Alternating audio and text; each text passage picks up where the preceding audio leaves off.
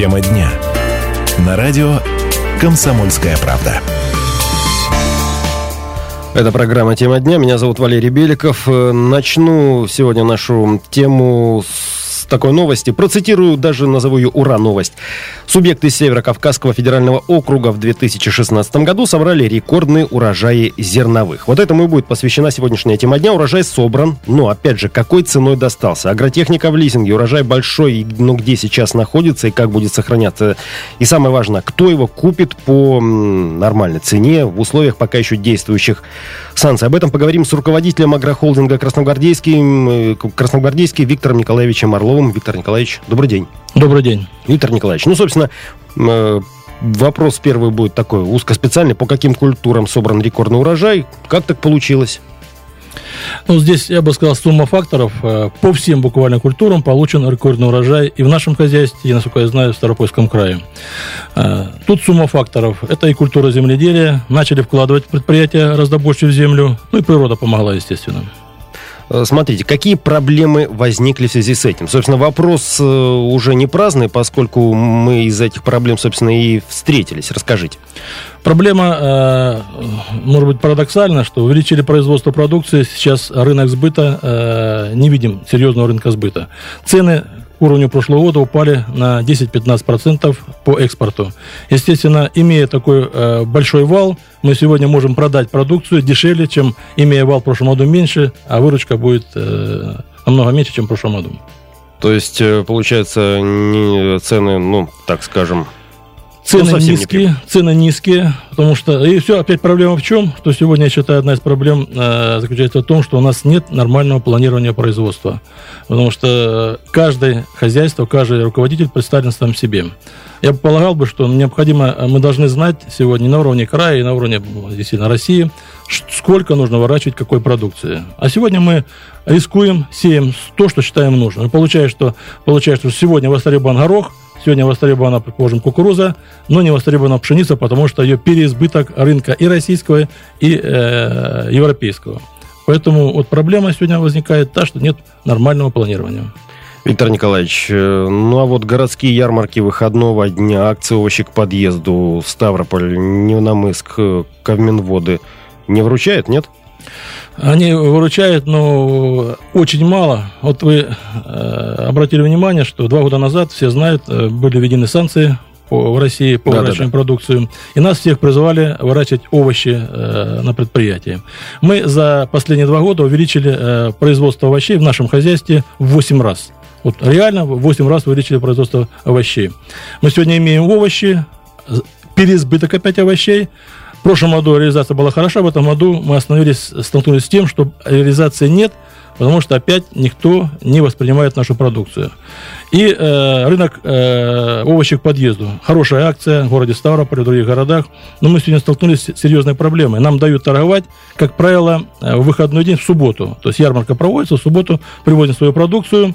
Э, нашу, как правило, продукцию э, забирает, э, покупается на ура. Люди ее видят, продукция хорошая, качество. Главное, что дешевая. Вот мы сегодня продаем и готовы продавать лук по 7 рублей. Посмотрите, что стоит лук в магазинах сегодняшнего, в города Ставрополя. Минимум 18 рублей желтый лук, 25-30 рублей фиолетовый белый. Мы продаем по 7 рублей желтый, по 14 рублей фиолетовый и белый. Но мы не можем продавать за один день э, тот объем, который есть. Сегодня в хозяйстве лежит 1000 тонн лука. Перекупщики покупают у нас его по 6 рублей, по 7, продают, вот мы видим, 18 рублей. Где контроль? Городские, городской администрации, где контроль государства, почему сегодня не проверяются и сетевые магазины, и особенно перекупщиков. На рынке цена держится, а мы не можем продать дешевую продукцию. Но проблема перекупщиков э, вообще довольно остро стоит и довольно давно. Насколько мне известно, то есть, а в городе вы можете торговать только вот по субботам?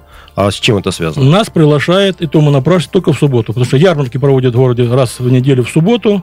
Мы сегодня спрашиваем, дайте нам разрешение городской, городской администрации, мы будем торговать каждый день, в каждом микрорайоне можем поставить 2, 3, 5 машин с нашей продукцией и по этой цене. Но тем не менее проблема. Я приведу пример простой. Значит, мы э, однажды привезли, у нас, кроме того, что овощная продукция, у нас своя большая пекарня. Мы выпекаем более 60 наименований продукции э, высшего качества.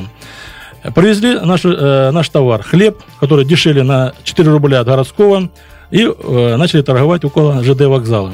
Буквально через полчаса подошел представитель, так сказали, администрации и э, э, магазинов, которые рядом торгуют, сказали, что вам нельзя здесь торговать, потому что вот у вас нет разрешения. Буквально мы, люди в очередь стояла за нашей продукцией.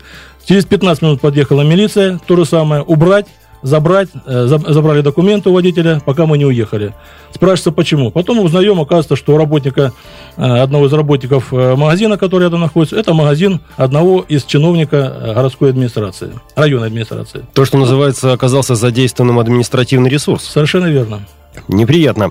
Э, скажите, таможенные пошлины на вашу работу влияют? Как влияют? Положительно, отрицательно? Ну, вот вы знаете, что где-то две недели назад таможенные пошлины были отменены государством э, на зерно. Мы ожидали, если там 30 евро было на тонну таможенная пошлина, мы ожидали, что 30 евро будет отменено. Естественно, на эту цену возрастет э, стоимость зерна, которую покупают у нас. К сожалению, таможенные пошлины эти не сработали. И опять, почему не сработали? Потому что сегодня рынка, никто опять рынок не изучает, потребности нет, поэтому продукция сегодня стоит. Зерно у нас э, цена. Я приведу пример. В прошлом году на эту дату мы продавали пшеницу по э, 9,5-10 рублей за, э, за килограмм. Сегодня мы продаем максимум 9 рублей, эту же пшеницу продовольственную, и она очень вяло текущий рынок сегодня, очень вяло текущий. Поэтому еще раз говорю, что цена Э, произвели много продукции в этом году, рекордный урожай, но мы можем получить выручку даже ниже уровня прошлого года. В прошлом году средняя цена реализации зерна была, на экспорт мы продавали 11 600 рублей за тонну. То Получается, один... что в этом году много предприятий могут просто закрыться, э, обанкротившись? Но они не обанкротятся, может быть, они просто будут э, меньше купить удобрения, меньше будет э, покупать э, горючее, это обработки меньше. То есть сегодня может упасть просто культура земледелия. Год протянут хозяйство еще год, но потом э, ситуация может быть, конечно, плачевная. Вы ранее сказали, что товаропроизводители представлены сами себе. Вы вот что имели в виду конкретно? Можете рассказать? Вот, Опять-таки, как решать эту проблему? Да, естественно, я вот о чем говорю, что сегодня э, каждый руководитель хозяйства думает, как ему выжить конкретно. У нас есть Министерство сельского хозяйства Старопольского края. Сегодня, я полагаю, роль министерства заключается в том, как раз консолидировать э, производство продукции в нашем регионе, в нашем крае. Объединить усилия э, товаропроизводителей, чтобы получать лучшую продукцию, лучшего качества и, естественно, более экономически выгодную. Поэтому мы сегодня предоставлены, естественно, сами себе. Значит, мы, так, приказы приходят, сообщения приходят, а вот это консолидирующее начало, оно сегодня не видим его абсолютно. Виктор Николаевич, ну вот э, возвращаясь к вопросу импортозамещения э, самой программы, да, я так понял, все начиналось когда-то довольно хорошо. Можете рассказать взгляд изнутри в деталях, что произошло за эти два года именно ну, на примере вашего хозяйства в Ставропольском крае. Ну, безусловно, два года назад, когда ввели санкции, э, чуть больше двух лет, нас собрали, сказали, что да, надо, э, сможем ли мы сегодня обеспечить своей продукцией жителей, естественно, региона нашего, России и так далее. Я уверен сегодня однозначно, что э, что наши предприятия Ставропольского края, предприятия России без проблем могут обеспечить продукцией овощной и той, которую мы получаем без проблем может обеспечить наших э, людей. Но, тем не менее, вот еще раз сталкивается то, что мы за, за эти два года в 8 раз увеличили производство овощей, и на второй год столкнулись вот с тем, что вот некуда девать эти овощи. А оказалось, нам сегодня говорят, что повезли с Киргизии овощи, повезли с Казахстана овощи, повезли опять с Египта и так далее. Все, значит, то есть никто не считается ни с нами, не считает в целом потребность. Вы если помните, вот э, я... Э, помню... То есть, получается, даже не злой умысел, а хуже не досмотрели на местах? Безусловно. Вот э, мы опять возвращаемся к тому, что, с чего начинали, что вот нас э, в институте, я по, давно, давно, давно учился, была такая э, дисциплина научный коммунизм. Вот там говорили, чем отличается социалистическое производство от капиталистического. Э, плановое ведение производства. Значит. Сегодня мы видим, что плановое производство идет в Европе, у нас рынок хаотический. Ну что ж, вернемся к этой теме через две минуты. Это программа «Тема дня». Не переключайтесь.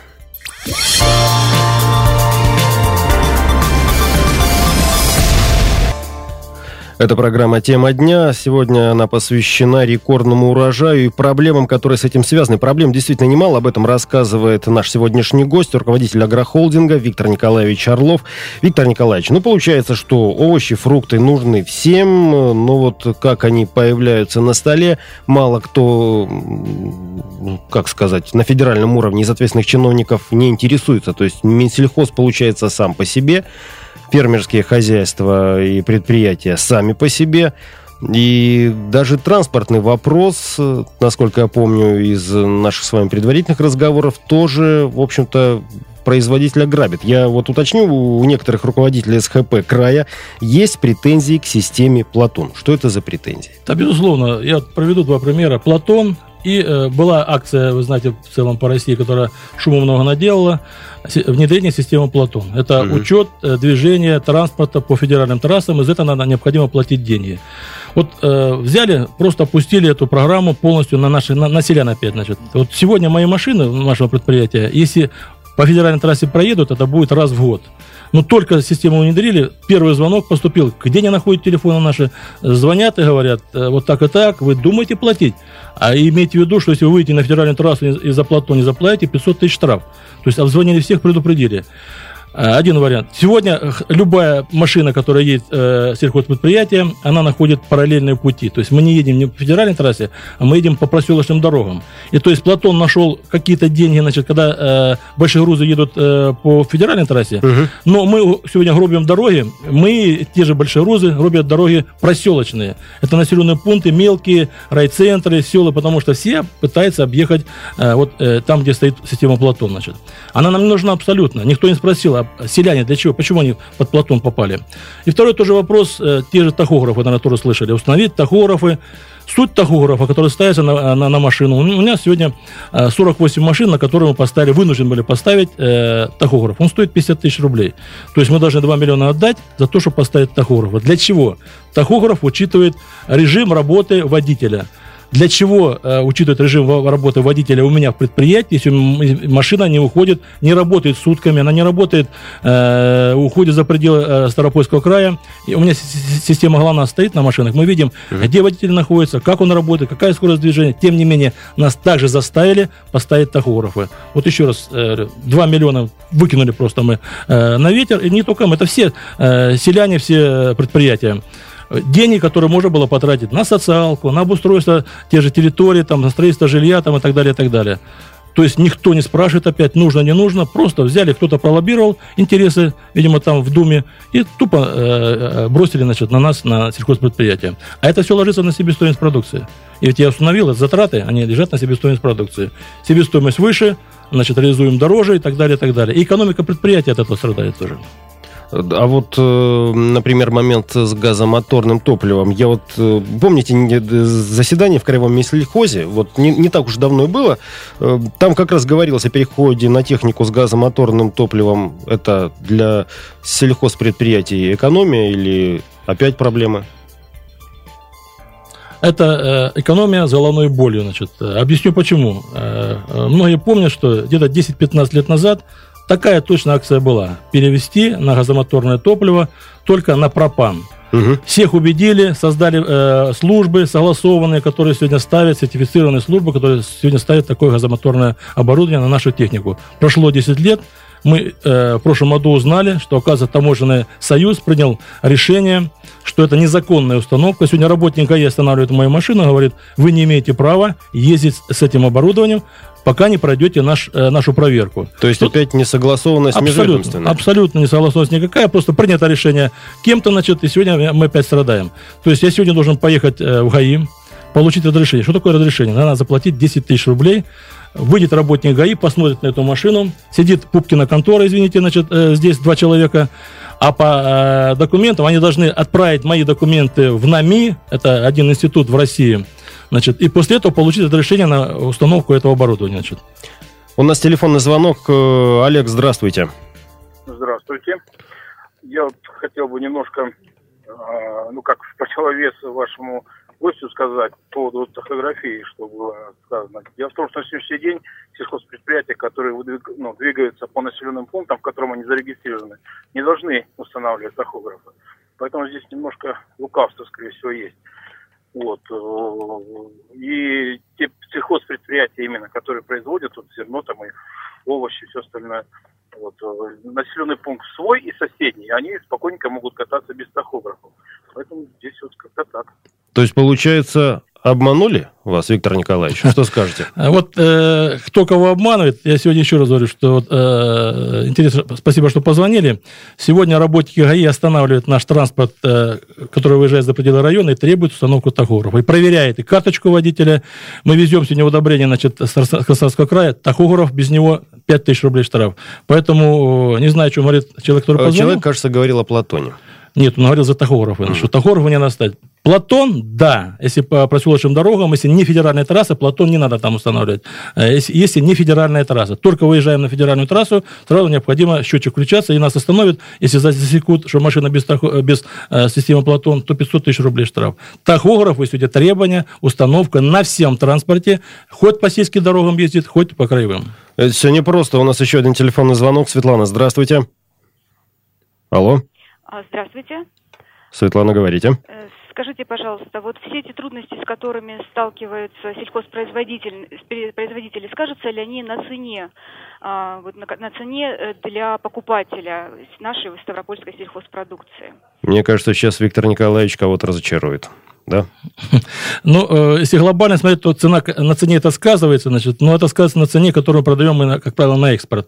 Мы стараемся то, что продаем продукцию здесь, э, у себя в крае, в районе, э, ее минимизировать, эти накрутки, потому что, естественно, это себестоимость продукции, значит, естественно, она накапливается себестоимость, естественно, урожай, и цена поднимается. Но мы сегодня называем цены, которые вот я назвал, 7 рублей лук, который мы готовы продавать сегодня, значит, он гораздо дешевле, даже со всеми, это уже 7 рублей, с теми накрутками, которые там влияют на себестоимость продукции в магазине 18 рублей. То есть мы готовы провести в комфортной цене отдать продукцию нашу. Виктор Николаевич, ну хоть что-то приносит прибыль сельхозпредприятиям? Тут вы вообще за счет чего выживаете? Потому что ну, я здесь без критики, без вызова, но как-то получается все у вас очень невесело. Платон, эти переходы с газомоторным топливом, э, то есть несогласованность межведомственная, в том числе и даже по планированию работы сельхозсектора страны. Как, как, как все происходит? Ну, я хотел бы закончить мысль по газомоторному топливу, что угу. я еще раз... Было 15 лет назад, э, переводили на газомотор. Сейчас Вене пошло, значит, э, на метан перевести. То есть метан э, дешевле пропана, значит, поэтому вроде дешевле. Опять, но никто не сказал нам, что будет такая же проблема, что мы опять вмешиваемся в, э, в систему значит, э, машины и будем платить за эту установку то же самое. А сегодня установка стоит э, 20 тысяч рублей уже. 20 тысяч, это только сама установка Сама установка, потом 10 тысяч надо заплатить за со, со, согласование, то есть 30 тысяч рублей надо отдать за это все, значит. Поэтому вот это, это тоже, на одну машину? Это на одну машину, да. А у нас 48 э, машин необходимо поставить. Что касается касается вот экономики, естественно, э, я же каждый руководитель представлен сами себе, он считает, как выживает предприятие. Значит, я сегодня я считаю, что сегодня экономически выгодная культура – это я ее выращиваю, где-то угадал, где-то промахнулся. Но в целом, учитывая, что у нас семипольный севоворот, то есть у нас семь культур выращивается, то мы одна хуже, другая лучше. То есть э, мы перешли в этом году активно, уже второй год, вернее, на выращивание семян. Семена всегда были прибыльные, значит, они э, были, остаются прибыльными, конечно, больше выращиваем семян. Мы сегодня выращиваем культуру, которая в этом году э, видим, что они меньше востребованы, в будущем году будут востребованы. Но еще раз говорю, что пока не будет планового ведения производства и в целом планирования по Старопольскому краю в России, мы будем каждый год гадать вот так, значит. И поэтому экономика поднялась, упала, поднялась, упала. Мы можем спокойно, стабильно, активно развиваться ежегодно поступательным движением, если будет такое планирование. То есть пока что радость по поводу вот этого рекордного урожая, ну, так скажем, преждевременная и ничем не подкреплена. Ну, она такая двоякая радость. Вроде, э, знаете, в кармане это есть, значит, а знаешь, что э, когда продашь, э, не, не, не получишь того, что ожидаешь, значит. Виктор Николаевич, ну какой сектор э, вот э, в аграрном комплексе требует решения какого-то вот прям быстрого такого скоро исполняемого здесь и сейчас? Это спрашиваю в надежде на то и в расчете на то, что у нас, конечно, слушает и город, и край. Ну вот сектор э, экономики, еще раз производить мы сегодня можем, э, мы научились, мы имеем это все, э, технику и людей, главное, что люди есть обученные. Сегодня остается самая главная проблема в реализации той продукции, которую, сырья, которую мы выращиваем. Это самая главная проблема, которая остается сегодня и на уровне, на уровне края, я знаю, проблема такая остается в других регионах. Поэтому вот решать эту проблему надо здесь и сейчас, сейчас это.